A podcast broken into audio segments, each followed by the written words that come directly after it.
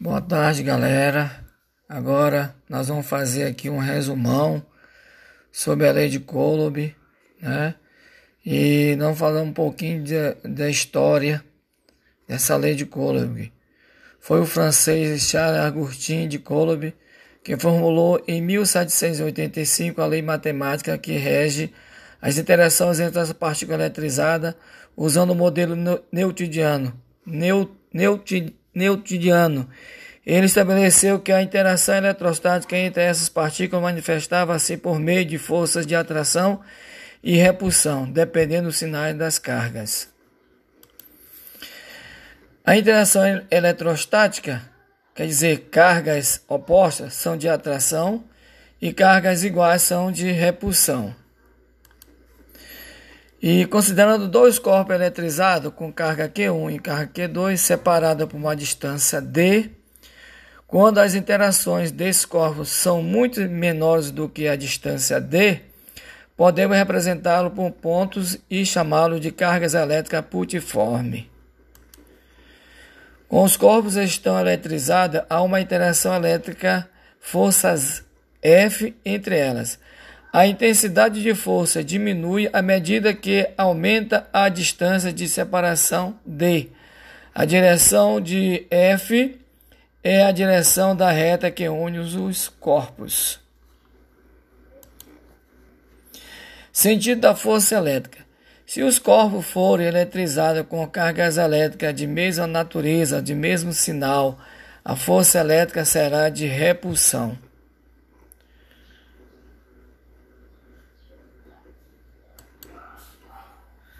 Sentido da força elétrica: se o corpo for eletrizado com cargas elétricas de sentido contrário, a força elétrica será de atração.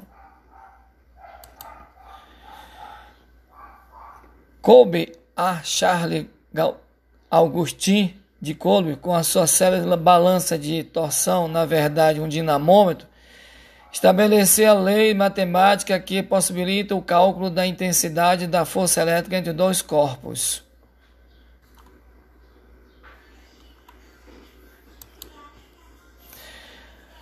Coulomb constatou que a definição da lei é o módulo da força de interação entre duas cargas elétricas pontiformes Q1 e Q2 é diretamente proporcional ao produto dos valores absolutos módulo das duas cargas e inversamente proporcional ao quadrado da distância d entre elas. Então fica força elétrica é igual a Q né, que é um K, é uma constante eletrostática, eletrostática do meio, do meio, é, do meio, e Q1 e Q2 né, dividido por D ao quadrado. A constante de proporcionalidade. O valor da constante Q denominada constante eletrostática, depende do meio em que as cargas se encontram. Essa constante é definida no sistema internacional. Como o meio está no vácuo, o que vai ser o valor de 9 vezes 10 9 vezes 10 elevado a nona vezes Newton vezes metro ao quadrado dividido por C ao quadrado. Então, o gráfico da lei de Coulomb.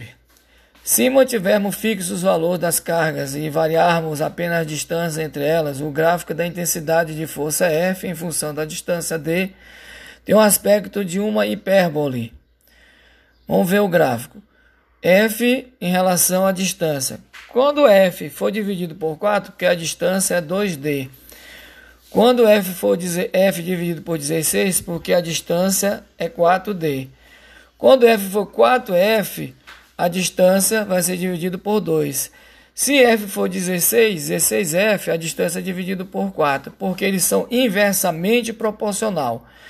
Quando eu diminuo, quando eu diminuo a força, aumenta a distância. Quando eu diminuo a distância, aumenta a força, tá? Isso que quer dizer a variação, né, da, da força com a distância. A força em relação às cargas são diretamente proporcional. A força em relação à distância são inversamente proporcional. Né?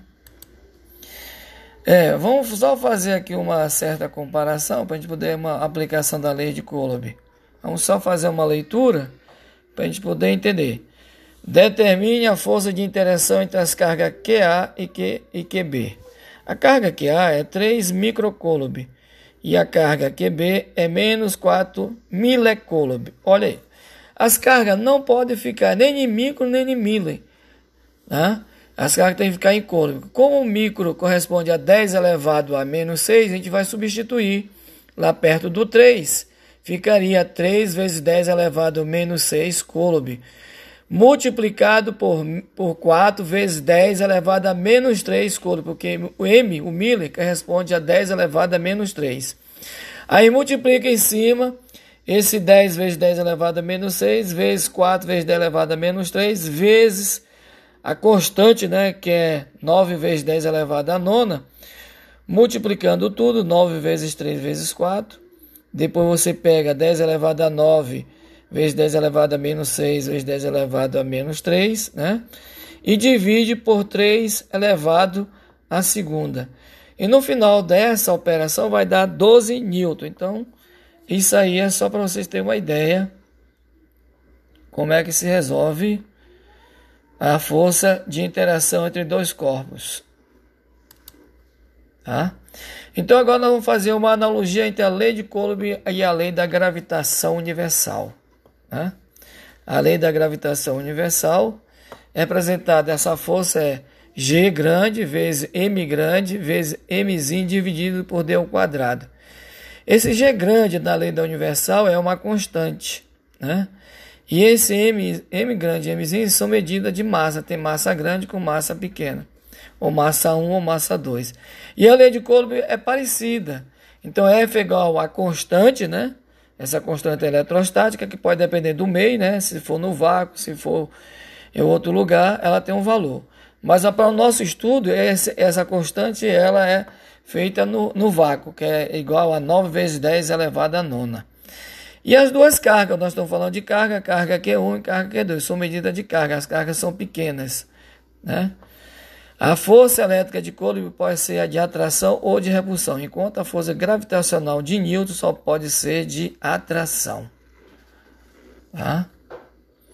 Então a força de Newton só pode ser de atração.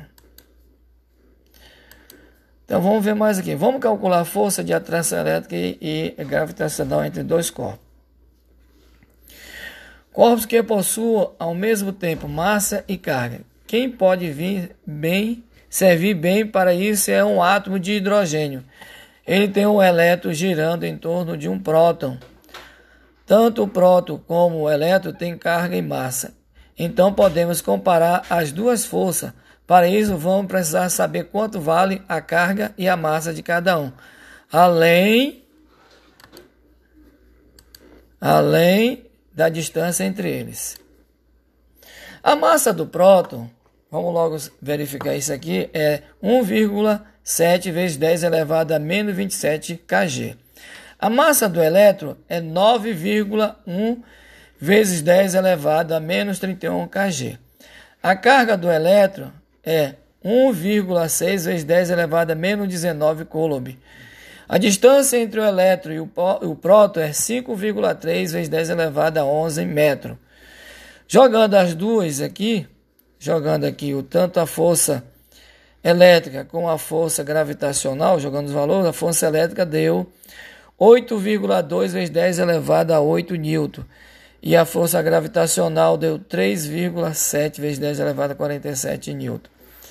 A razão entre elas, se eu dividir a força elétrica dividido pela força gravitacional, vai ser 2,21 vezes 10 elevado a, 34, a 39. Este valor significa quantas vezes a força elétrica é maior do que a força gravitacional. A força elétrica é muito mais intensa do que a força gravitacional. Tá? Então, pode chegar a essa conclusão que a força elétrica é muito maior do que a força gravitacional. Muito obrigado. Isso é só informação, depois a gente comenta mais.